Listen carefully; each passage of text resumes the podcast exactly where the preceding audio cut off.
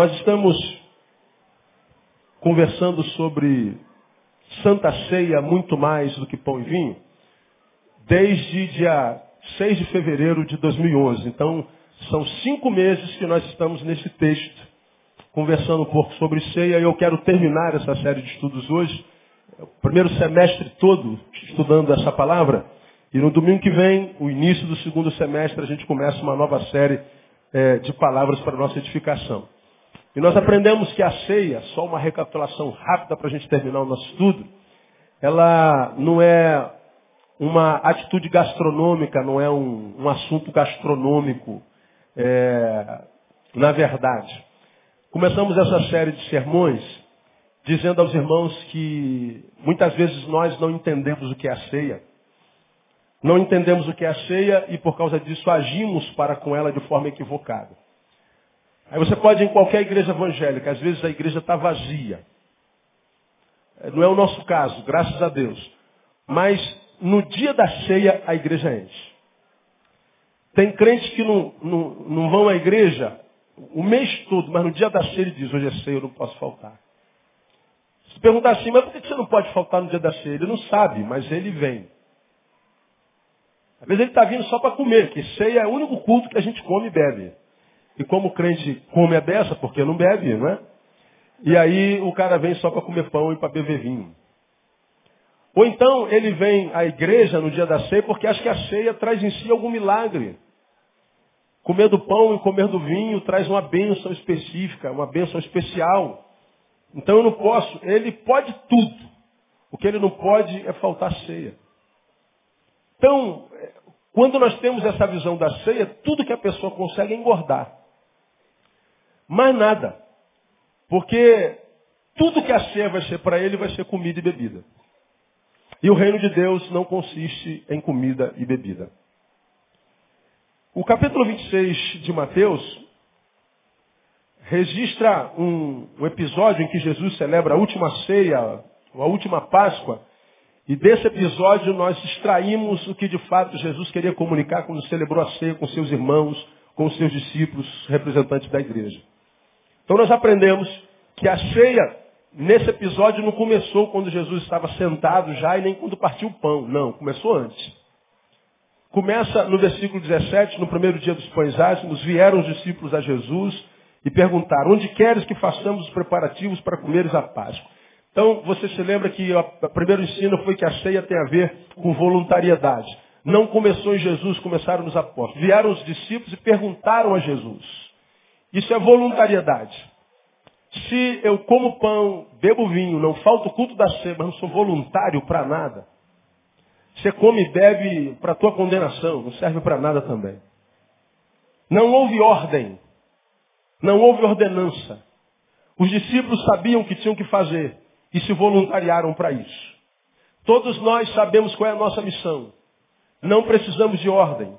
A gente sabe tudo. A gente só não faz, porque não é voluntário. Há muito que poderia ser feito no reino de Deus e não é feito, não porque falte gente, é porque falta voluntário. Não porque falte dom. Todos os dons nós temos, mas falta gente disposta a desenvolver o seu dom. Então ceia tem a ver com voluntariedade. No versículo 18 diz, respondeu ele, ide à cidade a um certo homem e dizei-lhe, o mestre diz, o meu tempo está próximo, em tua casa celebrarei a Páscoa com os meus discípulos. Respondeu ele, ide. De um lado, os discípulos vieram, voluntariedade. Todo voluntário recebe uma missão de Deus. Jesus disse, ide. Ide à cidade a um certo homem. Então, há muita gente com a qual a gente se encontra no caminho, que diz o seguinte, pô pastor, eu não tenho nada para fazer, não, tem muita coisa para fazer. O que falta é voluntariedade. Quando nós somos voluntários para Deus, dizemos, Senhor, eis-me aqui, envia-me a mim, então uma missão aparece. Todos os que têm, que têm uma missão foram voluntários para aquilo. Eu particularmente não sou adepto do, da, da, da, da, metodologia de ter que, você, você vai fazer aquilo, você vai fazer aquilo, você, sai daqui faz aquilo. Não. Eu não sou adepto dessa, dessa filosofia relacional. Eu acho que ah, tem a ver com competências, mas tem a ver com voluntariedade. Sempre quando a gente é voluntário, mais cedo ou mais tarde, Deus mostra o que nós temos que fazer. E a gente já aprendeu e aprendemos naquele dia que no reino de Deus não há inútil. No reino de Deus, os inúteis estão aonde? Do lado de fora. Porque se você for chamado para o reino de Deus, Ele chamou você para frutificar, Ele tem uma missão para você. Diga para alguém que está do seu lado, Deus tem uma missão para você, meu irmão. Voluntariedade, obediência. Terceiro, ide a cidade a um certo homem. Isso é humanidade. Jesus não disse quem era o homem, a cor do homem, a religião do homem, o tamanho do homem, onde é que o homem mora. Isso nada, é um homem. Ensinar para mim e para você que gente é gente, independente da cor, do credo, do tamanho, é gente. Ele está falando para que nós sejamos humanos. Ele está falando para que nós não façamos acepção de pessoas, para que nós não valorizemos as pessoas pelo que elas têm ou pelo que elas fazem, mas pelo que elas são. E todos nós somos gente igualzinho. Nós divergimos no que fazemos, divergimos no que pensamos, divergimos no que produzimos, mas no que somos, igualzinho nós somos. Somos gente. Aí nós falamos, até brincando, por exemplo, que a igreja faz muita acepção de pessoa. Você chega numa igreja, o camarada dá um dízimo muito alto, ele vira presbítero em três meses. Você vê na igreja evangélica um fenômeno. Tem naquela sexta-feira o culto dos empresários, mas não tem o culto das serventes de pedreiro. Não tem o culto dos office boys. Não tem o culto do motoboy. Por que, que o empresário tem um culto para ele e o motoboy não? Bom, não precisa responder por quê. Precisa? Não, né? A acepção de bolsos. Né? Acepção de bolsos. E a intenção é sempre essa, irmão. Sempre essa. Então a gente faz acepção de pessoas. A gente julga uma pessoa pela aparência dela, pelo cabelo dela, pelo brinco dela, pelo time dela. E toda vez que a gente julga alguém pela aparência, a gente peca. Vim para a ceia é bobagem. Não precisa vir mais para a ceia, irmão. Não precisa nem vir mais para a igreja. A gente julga, por exemplo, uma música pelo ritmo. Hoje o Leandro cantou uma música tremenda, ele cantou a Bíblia inteirinha num batidão. E você que é tradicionalzão, gostou de montão. Estou falando uma besteira, não? É verdade. Porque não tem a ver com ritmo. Então nem todo mundo que canta rap é, é, é mundano, é vagabundo. Nem todo mundo que canta pagode é vagabundo. Nem todo mundo que canta cantor cristão é santo. Voluntariedade, obediência, humanidade. 4, versículo 19. E os discípulos fizeram como Jesus lhes ordenaram e prepararam a Páscoa. Eles foram um homem, ó, o mestre quer preparar a ceia na tua casa. O cara abriu a casa. Hospitalidade. Ceia tem a ver com hospitalidade. Filosecnia. Lembra disso? Filosecnia é amor ao estranho. Eu não conheço, mas trato bem. Eu amo. Diferente de 2 Timóteo capítulo 3, filautóis. Nos últimos tempos seriam penosos porque os homens seriam amantes de si mesmos. Filautóis. Amor por si mesmo. Exclusão do outro. O outro não existe. Hospitalidade é o oposto. Filosecnia, amor ao estranho. Então, quando nós amamos ao estranho, nós estamos dizendo, olha, todos são bem-vindos a mim. Eu não excluo ninguém. Todos são bem-vindos à casa de Deus, independente de quem você seja, porque o que importa é quem é Deus. Porque independente do que você seja e como seja, se você vier ao Deus no qual nós estamos, nós nos tornamos irmãos. Isso é hospitalidade. Então a igreja tem que estar com porta aberta para todo mundo, independente do estilo do cara. E falamos que hospitalidade gera duas outras realidades, vem, duas outras raízes. Da mesma raiz de hospitalidade vem hospedaria. Hospedaria é o lugar onde a gente descansa. Então nós aprendemos que nós precisamos ser o descanso do outro. As pessoas precisam olhar para nós e em nós descansar. Geralmente nós somos o que atribula, o que dá cansaço. Nós, ao invés de sermos o Espírito Santo para ela, nós somos o diabo delas. Em vez de sermos a paz dela, nós somos o demônio delas. Nós somos a razão da dor, nós somos a razão da briga, da discórdia. E o texto está dizendo que eu preciso ser alguém, quando alguém vir a mim, ela precisa encontrar descanso, como encontrou descanso em Jesus. E da mesma raiz de hospital e hospedaria, vem a raiz da palavra hospital. Hospital é o lugar para onde a gente vai quando a gente está doente. Então, hospital é o lugar onde a gente se cura. Então, Jesus está dizendo, você precisa ser o remédio e não a doença. Quando alguém passar na sua história e você passar pela história de alguém, esse alguém precisa ser curado e não adoecido. Você precisa ser o remédio e não a doença. Seja qual for o tipo de... Você pode ser uma neosaldinazinha, irmão. Pode tirar uma dor de cabecinha da pessoa. Você pode ser qualquer tipo de... Seja instrumento de cura na vida de alguém. Aprendemos que ceia tem a ver com comunhão. A, a, a 20, ao anoitecer, reclinou-se à mesa com os dois discípulos. Mesa é sinônimo de comunhão. Comungar, comungar, comunhão, a gente tem através dela interação, autentica nosso chamado como cristão, e a comunhão dá sabor à vida, porque nossa vida só encontra sentido quando dá sentido à vida de alguém. E aprendemos também que ceia tem a ver com verdade. E qual o problema da mentira? Né? Por que a gente tem que dizer a verdade? Porque a mentira produz morte, retira a nossa autoridade e nos deforma enquanto filhos, porque o nosso Deus é Deus da verdade. Ceia tem a ver com mordomia. Mordomo é administrador, então administra a si mesmo tem a ver com sinceridade e por último, lá no versículo 20. E tendo cantado o hino, fizeram o quê? Versículo 30, perdão. Tendo cantado o hino, saíram para onde? Para o Monte das Oliveiras. Então o texto, você que está vindo pela primeira vez, eu estou correndo por causa do tempo. Diz que eles foram para a casa do homem, Jesus sentou à mesa, partiu mão, o pão, disse, beber, comer dele todos, beber dele todos. Jesus diz que um de vocês vai me trair, aquela coisa toda. Aí ele celebra mesmo com o traidor. E depois que eles celebram a ceia, acaba a ceia, eles cantam um hino e voltam para a vida. A ceia começou com voluntariedade. Os discípulos foram até Jesus. E terminou como? Com adoração. Nós estamos cinco meses pregando isso aqui. Começa com voluntariedade termina na adoração.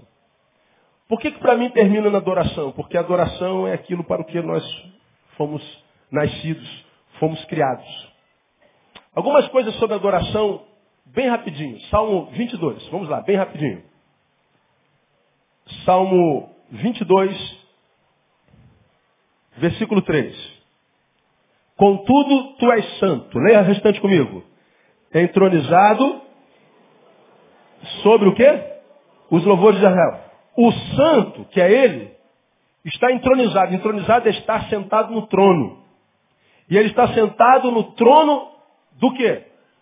Dos louvores de Israel. O Israel de Deus somos nós, amém ou não? Diga assim, eu sou Israel. Diga, irmão, que está do seu lado, você é Israel. Esse texto está dizendo que o santo está entronizado sobre os seus louvores. Já pregamos sobre adoração aqui, eu não preciso repetir. Todas as religiões, independente do Deus que elas adoram ou evocam, todas elas usam canção para evocar a entidade que adora.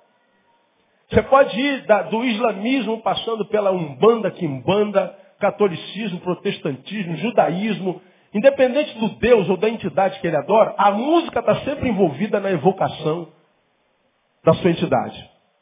Mostrando para mim e para você, como diz o salmista, que quando, quando o salmista diz que o meu louvor virá de ti, no meio da grande congregação, ele está dizendo a música é a única coisa que é, inunda ou inunda todos os mundos. A música tem no céu e a música tem na terra. No céu você não vai mais orar. Não precisa. No céu você não vai ser mais diácono, presbítero, pastor, apóstolo, graças a Deus, né? No céu não vai ter mais microfone, não vai ter solista. No céu não vai ter mais função eclesiástica nenhuma. Acabou tudo. Porque o trono será, a luz de Deus estará no meio de nós. Nós vamos ter acesso direto a Deus. Agora, uma coisa que tem na terra vai para o céu. O que, que é? Música, adoração. Agora, nem sempre, quando nós cantamos, nós temos essa visão de que estamos desenvolvendo uma ação divina. E por que, que nós não temos? Porque muitas vezes nós vemos músicas que não são usadas para a glória de Deus, pelo contrário, são muitas vezes usadas para evocar entidades malignas, são evocadas para menosprezar a dignidade humana, para diminuir a grandeza do que é o ser humano. A música, ela é divina, mas ela pode ser usada por uma função negativa, muitas vezes até maligna. Mas esse texto diz que quando nós adoramos a Deus em espírito e em verdade, porque a Bíblia diz que ele procura adoradores, mas adoradores que adoram Espírito em verdade. Quando nós adoramos o Espírito em verdade, nós criamos uma ambiência que se assemelha à ambiência do céu. Por isso que a Bíblia diz que Deus habita ali. A música tem esse poder de criar uma ambiência na qual o Espírito Santo trabalha com, com, com, com facilidade, com fluidez. O texto diz que a adoração é o lugar da habitação de Deus. Muitas vezes nós chamamos esse templo, seja de lona como o nosso, ou seja de granito como o vosso, ah, de casa de Deus. Essa é a casa de Deus. Não, a Bíblia diz que Deus não habita em templos feitos por mãos humanas. Agora, esse texto diz que Deus está entronizado, ele habita no meio dos louvores do seu povo. O lugar no qual Deus habita não é nesse tabernáculo. Nós poderemos ir lá para a estrada Manoel Nogueira de Sá e juntos adorarmos ao Senhor lá se torna a habitação do Senhor. Quando você adora o Senhor no teu quarto, no teu escritório, ali se torna a habitação do Senhor. Porque Deus habita em você e na adoração do seu povo. Adoração é um negócio importante. Quando você vem à igreja para adorar o Senhor, escute, e não adora, você peca. Quantas vezes, irmãos, nós estamos aqui ministrando louvor, a gente vê, um está celebrando com toda a alma, parece que ele vai morrer hoje à tarde. Então ele diz, eu vou morrer hoje à tarde, então vou celebrar como quem só tem essa oportunidade de adorar o Senhor. E o outro está parado feito um poste, uma mula paraplégica. Como quem vai viver 500 anos, diz assim, que se dane. Gelado. Falei, nós cantamos aquela canção, não tem tempo de dizer Quando nós cantamos, quão grande é o meu Deus, cantarei quão grande é o meu Deus, todos hão de ver o quê? Quão grande é o meu Deus. Cara, essa música é uma coisa maravilhosa demais. E a gente está declarando, o meu Deus é grande. E quando a gente diz assim, ó, todos vão de ver quão grande meu Deus, estou dizendo, ó meu, ó meu problema. Segura que você vai ver o tamanho do meu Deus. Você está dizendo para os teus Golias, Golias, segura que você vai ver o tamanho do meu Deus. Dificuldade, fica ligado que você vai ver o tamanho do meu Deus. Você está dando uma declaração de fé. Mas alguns que conseguem ficar mórbidos e nem declarar consegue. Bom, vive em derrota e diz assim, não sei porque que Deus não faz. Fazer na vida de quem? Na minha? Que vida? Qual vida? Você está vivo? Tem certeza que você está vivo? Porque a Bíblia diz, vamos agora para outro texto lá em Efésios capítulo 1.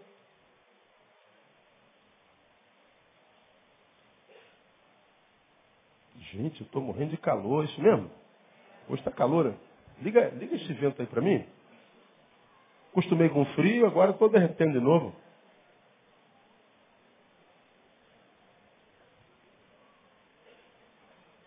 Vamos lá, quem já abriu Efésios 1, diga, eu já abri. Versículo 3, bendito seja o Deus e Pai de nosso Senhor Jesus Cristo, o qual nos abençoou com todas as bênçãos. Quantas bênçãos? todas as bênçãos espirituais das regiões celestes. Quantas bênçãos mesmo, irmão? Diga assim para alguém que está do seu lado, a tua bênção já foi despachada, irmão. Quem recebe, diga eu recebo essa palavra. Então não está faltando nada não, ele já liberou. Mas por que, que não chegou, pastor? Talvez você não esteja pronto, né? Todas as bênçãos das regiões celestes em Cristo Jesus como também nos elegeu nele antes da fundação do mundo para sermos santos irrepreensíveis diante dele em amor, e nos predestinou para sermos filhos de adoção por Jesus Cristo, para si mesmo, sendo segundo o beneplácito de sua vontade, e para, leia comigo, o louvor da glória da sua graça, a qual nos deu gratuitamente no amado. Nos elegeu nele, antes da fundação do mundo, para o louvor da sua graça. Da sua graça. Eu nasci, você nasceu para adorar. Deus te criou e te fez adorador. Quando a sua palavra diz que Deus procura adoradores, ele está dizendo, eu estou procurando gente que é o que é em essência. O que, que nós somos em essência? Adorador. Quando Deus diz que está procurando adoradores, Ele está dizendo, eu estou procurando gente que não foi deformada pelo tempo presente. Eu estou procurando gente que não deixou de ser quem é por causa das adversidades da vida. Eu estou procurando gente que luta para continuar sendo o que é, para continuar sendo aquele que é no meu coração, porque no coração de Deus, você e eu somos todos adoradores. Agora, quando eu deixo de adorar, seja por canção ou por estilo de vida, que adoração não é só música, a música é uma das vertentes da adoração, eu estou dizendo, Deus, eu deixei de ser quem eu sou. E o que, que eu sou? Eu sou adorador. Aí você entende melhorzinho. Quando Deus diz que procura adoradores que o adorem em espírito e em verdade, Ele está dizendo, estou procurando gente que continua sendo aquilo que eu sonhei que ele fosse. E você já aprendeu que a dor, ou a forma como a gente lida com a dor, tem o poder de nos desconfigurar da condição de adorador para murmurador. A dor chega a mim quando chega, como chega a vida de qualquer um dos meus irmãos. Só que nós reagimos às dores de forma diferente, sempre achamos que a nossa dor é pior. Sempre nós achamos que a nossa dor é pior. E muitas vezes, quando nós achamos que a nossa dor é pior, é porque a gente não lida com a dor de ninguém. Vivemos em torno do nosso umbigo. O nosso mundo é desse tamaninho. E no mundo dentro do qual a gente vive, a minha dor é a maior, lógico. Mas não é que a sua dor seja maior, é que seu mundo é pequeno demais. Se você amplia o leque do teu serviço, das tuas relações, você vai se encontrar com gente que tem dores muito maiores que a sua, e que só em saber que a dor dele é maior do que a tua e ele está suportando, você já alcançaria força para suportar a sua. É como quem está querendo morrer porque não tem um par de sapato para vestir. Poxa, Deus me abandonou. Deus não me dá um par de sapato. E aí você caminha descalço na rua e vê alguém vindo de cadeira de roda sem pés.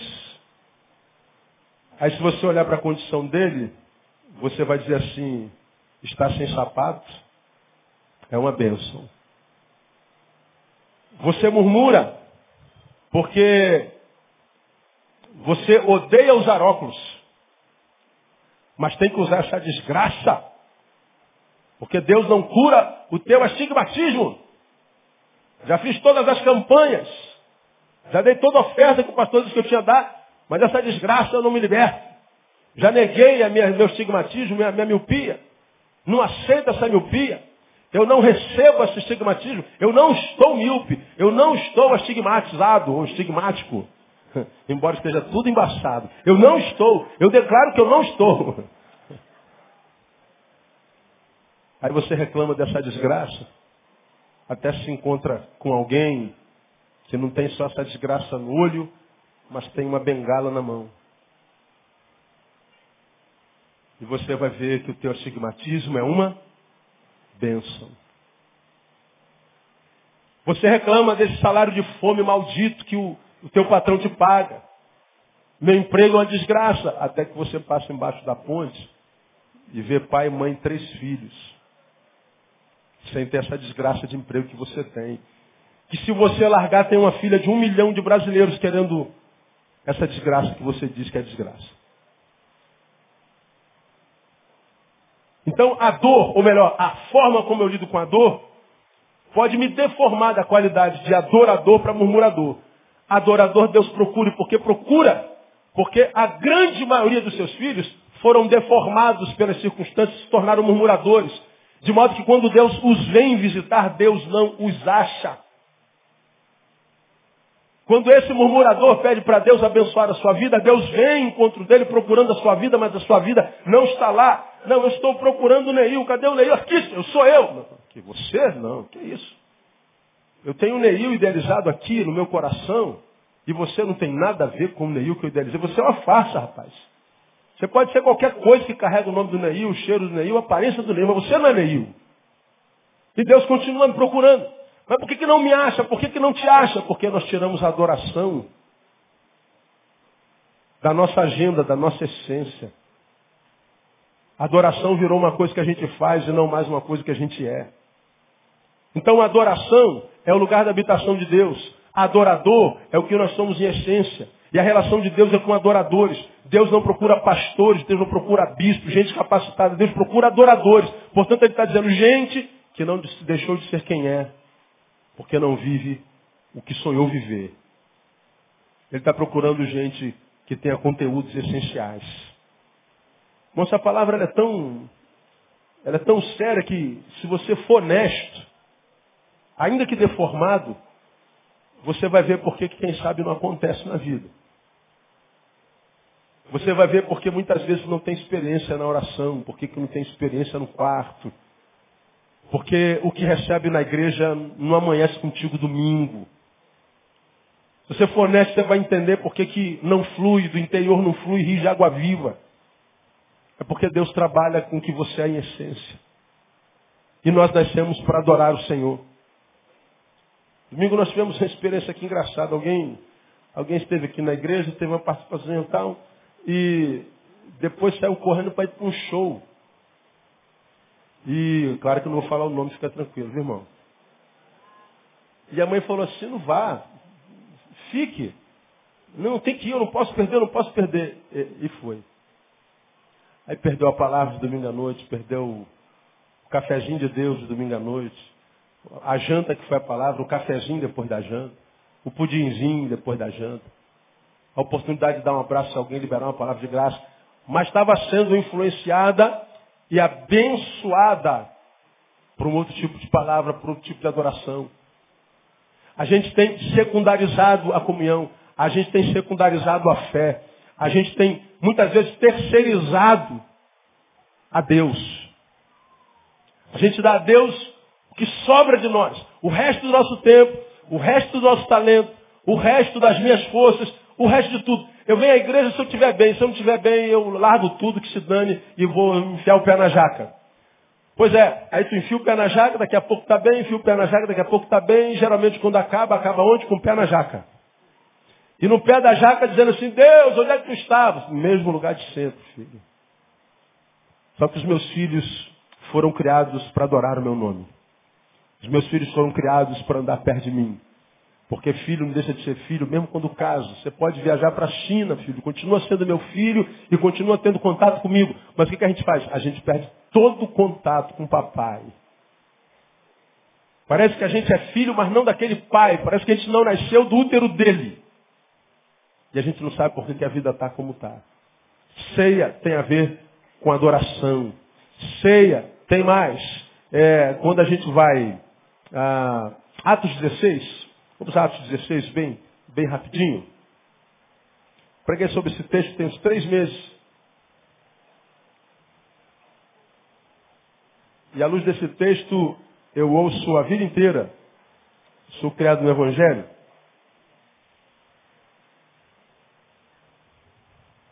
Que o louvor liberta. Mas em que perspectiva? Veja o versículo 25. Pela meia-noite, Paulo e Silas oravam e faziam o que? Lembra mim? Cantavam hinos a Deus enquanto os presos os escutava. Há quem diga, há quem cante, diga, há quem cante e há quem escute. Diga assim, o adorador canta, o preso escuta. Diga, o liberto canta, o amarrado escuta. Pergunta para alguém que está do seu lado. Você é adorador ou é amarrado? A Vânia disse um negócio aqui interessante, né? Eles estão no primeiro amor e esse é o melhor momento da vida. Bom, o melhor momento da vida pode ser o momento todo.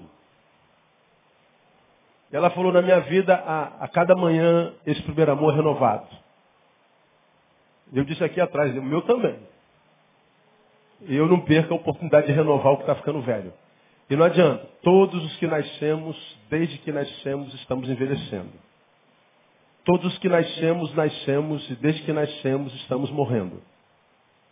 Agora, como você tem ouvido aqui há 18 anos, tem muita gente que morre antes da morte chegar. Morrer antes da morte chegar é envelhecer antes da velhice chegar. É desanimar antes da força acabar. É ficar no meio do caminho que ainda não chegou ao fim. É desistir antes de ter tentado tudo. Isso é morrer antes da morte chegar. A gente escuta constantemente, pastor, por que minha vida terminou assim? Ouvi essa semana e disse isso essa semana para alguém. Pastor, olha como é que minha vida veio acabar. Eu falei, mas onde é que está escrito que tua vida acabou? Da onde você tirou que acabou? Não, mas Deus, o que, que aconteceu? Ué, daí? O que aconteceu eu sei. Agora, onde é que está escrito que a tua vida acabou aí? Pô, não acabou, pastor? Não, você está aqui vivo, respirando mesmo que eu. Você está falando, trocando ideia comigo. Enquanto a vida há esperança. E li o Salmo 40 com ele. Esperei com paciência no Senhor, e ele se inclinou e me ouviu quando clamei por socorro. E pôs os meus pés sobre uma rocha. Mas por que, Deus fez isso? Porque ele esperou com paciência. Há muitos de nós que não sabem lidar com a dor e dizem, a minha vida acabou. Não, tua vida não acabou. Tua vida só acaba quando Deus disser, acabou. Se Deus não disse acabou, o diabo não tem esse poder. Ainda que ele diga, ó, você está acabado, não acredita, ele é mentiroso desde o princípio, irmão. O que é aquela frase ou aquela vida na qual o diabo coloca um ponto final, vem Deus e coloca uma vírgula. É só um tempinho para você respirar. É um hiato. Mas se você acredita que Deus é maior do que o teu inimigo, a tua vida segue com dor ou sem dor. E no lugar da tua vergonha, ele dá dupla honra no nome de Jesus. Posturas. Pela meia-noite, Paulo e Silas oravam e cantavam hinos a Deus enquanto os presos escutavam. De repente, houve um tão grande terremoto que foram abalados os alicerces do cárcere e logo se abriram todas as portas e foram soltos os grilhões de todos. Aí vem alguém e fala assim, um louvor liberta. Adore ao Senhor que teus grilhões vão ser quebrados. Nem sempre. O que quebrou o grilhão, irmão, não foi o hino que eles cantavam. Não, pastor, eles podiam estar cantando tão desafinado que nem o grilhão aguentou. Não, não foi o louvor que, que quebrou, não. O que quebrou foi o Deus que eles adoravam. E por que que Deus quebrou o grilhão de Paulo e Silas e não quebra de muitos de nós? Por que que Paulo e Silas não se davam bem com cadeias, mesmo que passasse por dentro delas o tempo inteiro e nunca ficavam lá? Por que que Deus sempre dava um jeito? E muitas vezes, muitos de nós vivemos amarrados desde que nascemos. Como eu tenho pregado aos irmãos, nascemos e morremos sem ter vivido. O cara nasce e morre sem viver. Porque Deus ama Paulo e Silas mais do que a gente? Não, você já aprendeu que Deus não tem filho prediletos. Ele ama todos igualzinho. Mas por que quando ele adora coisas acontecem e eu adoro não aconteço? Porque, veja bem, Paulo e Silas, eles estavam dentro de uma cadeia, num calabouço, úmido, molhado, provavelmente dentro de água cheio de ratos e coisas nojentas e mortais. Não só estavam no calabouço escuro, era meia-noite, não havia luz elétrica, nem luz nenhuma. Eles estavam num lugar fétido, dentro do qual eles faziam suas necessidades fisiológicas, e além disso ainda estavam com corrente no calcanhar, e a despeito disso, o que, que eles estavam fazendo? Cantando hino. Agora, o que, que a gente faz quando a gente quebra a unha no ônibus? A gente murmura. O que, que a gente faz quando aquela vizinha te chama de fortinha? A gente murmura. O que, que você faz com o teu dia quando aquela tua amiga do escritório, você chega de manhã e fala assim, não gostei dessa roupa. Aí teu dia inteiro você joga pro lixo. Permite que a amargura produzida pela boca de uma pessoa invejosa roube de você a capacidade de viver 24 horas. E mais, se for doentinho, fica remoendo isso por um mês. Com amargura, com mágoa, com tristeza, querendo se vingar. Como tem empregado aqui, some os teus anos e veja dentre esses anos quantos deles foram jogados fora. Com coisas de só menos importância. Amarrados atrás de sentimentos que não te levaram a lugar nenhum. Quantas vezes nós permitimos que alguma coisa que nos produz dor gera em nós uma dor muito maior do que aquela que ela pode produzir. Perdemos uma, duas, três, quatro, cinco, dez noites de sono.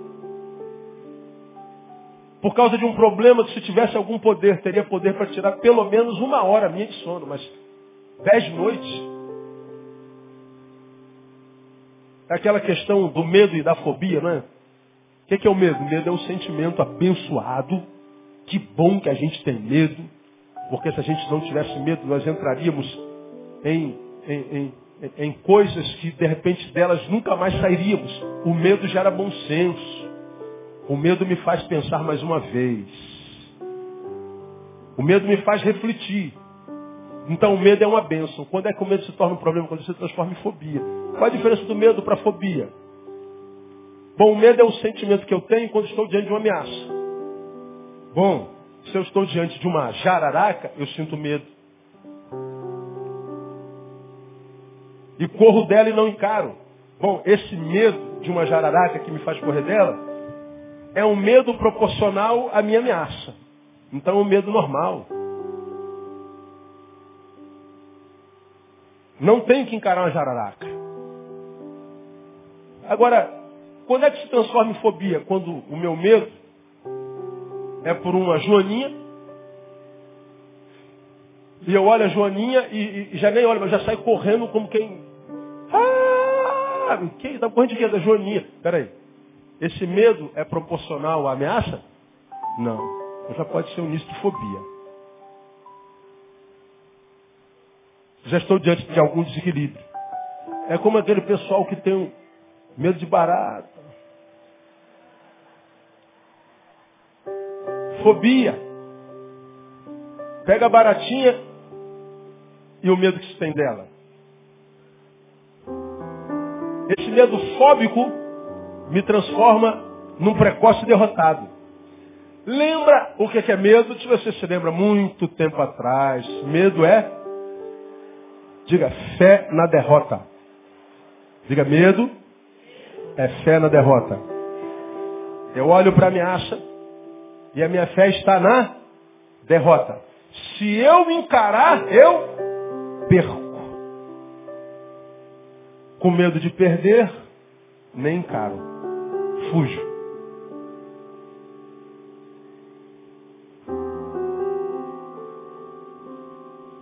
Quando eu fujo, eu estou diante da maior de todas as derrotas. Você já aprendeu que quando eu encaro e fracasso, eu não sou fracassado porque eu tentei. Agora, com medo de fracassar, eu nem tento, esse é o verdadeiro fracassado. Quem tenta pode fracassar, mas o maior fracasso é não tentar nunca. E o que, que tem acontecido com muitos de nós, irmãos? Tem gente vivendo fracasso, não é porque foi lá e quebrou a cara, não. Porque quem foi lá e quebrou a cara foi lá. Agora, quem é um verdadeiro fracassado? É o que nem coragem para ir lá teve. Vai ficar aqui olhando para o futuro, imaginando, rapaz, se eu tivesse ido, hein, cara? Rapaz, como é que teria sido se eu. Puxa vida. Já pensou se. Rapaz, eu já poderia. Caramba. Não, mas também eu poderia quebrar a cara, tal, é verdade. Não, mas se desse certo? Agora, quem foi lá e quebrou a cara, está aqui no mesmo lugar. Pô, cara, tô com um galo na cabeça, dei um atestado na porta, o crente que abrir me lasquei. Mas pelo menos você não vai ficar aqui. O que, que teria sido se eu tivesse tentado? Você já sabe, você está mergulhado na realidade. Então você já sabe pelo menos o caminho pelo qual não ir. O que está aqui não tentou, não sabe se deveria ter ido por aquele ou não.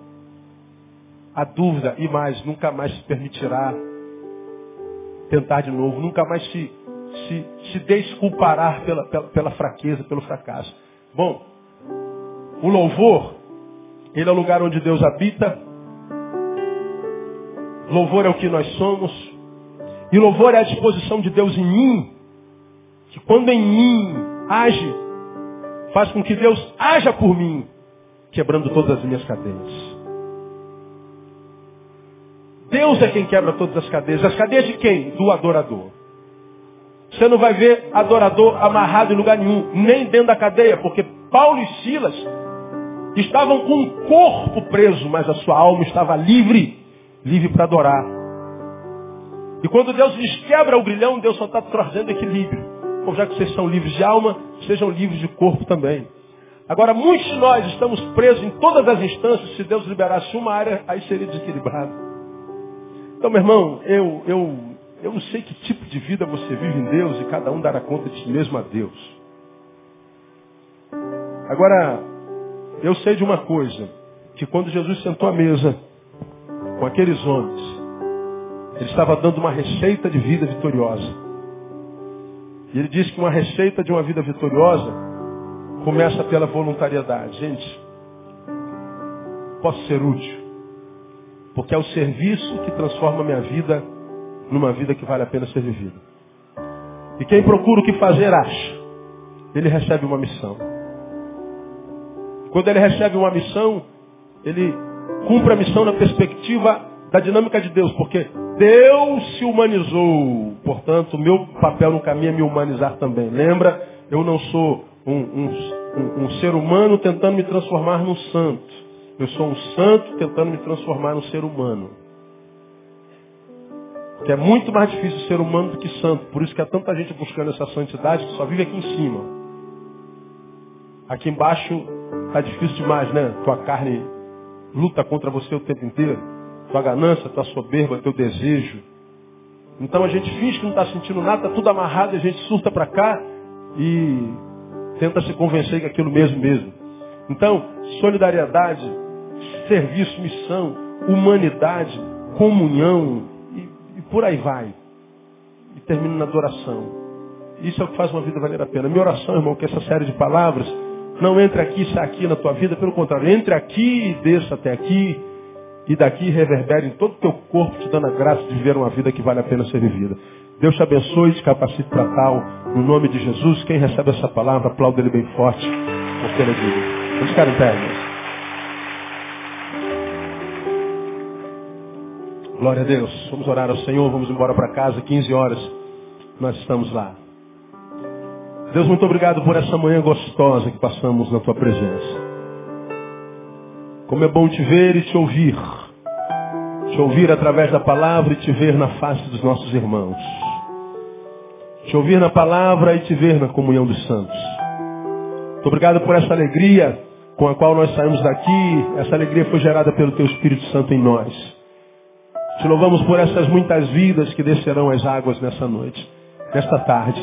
Que elas não desçam só as tuas águas, mas que elas desçam a profundidade do teu espírito, Deus. E que na profundeza do teu espírito elas sejam sempre adoradoras, para que tu as procure, para que tu as ache onde quer que elas estejam. Nós te glorificamos por elas e te pedimos que tu as acompanhe todos os dias até o fim da vida de cada uma delas. E que tu nos ajude, como mais antigos, mais experientes, que nós sejamos instrumentos de bênção e referência para elas no nome de Jesus. Recebe a nossa gratidão por esta manhã. Nós te pedimos que assim seja no nome de Jesus, nosso Senhor que reina. Amém. Glória a Deus. Vão em paz, Deus abençoe você. Até logo mais, às 15 horas, se Deus puder.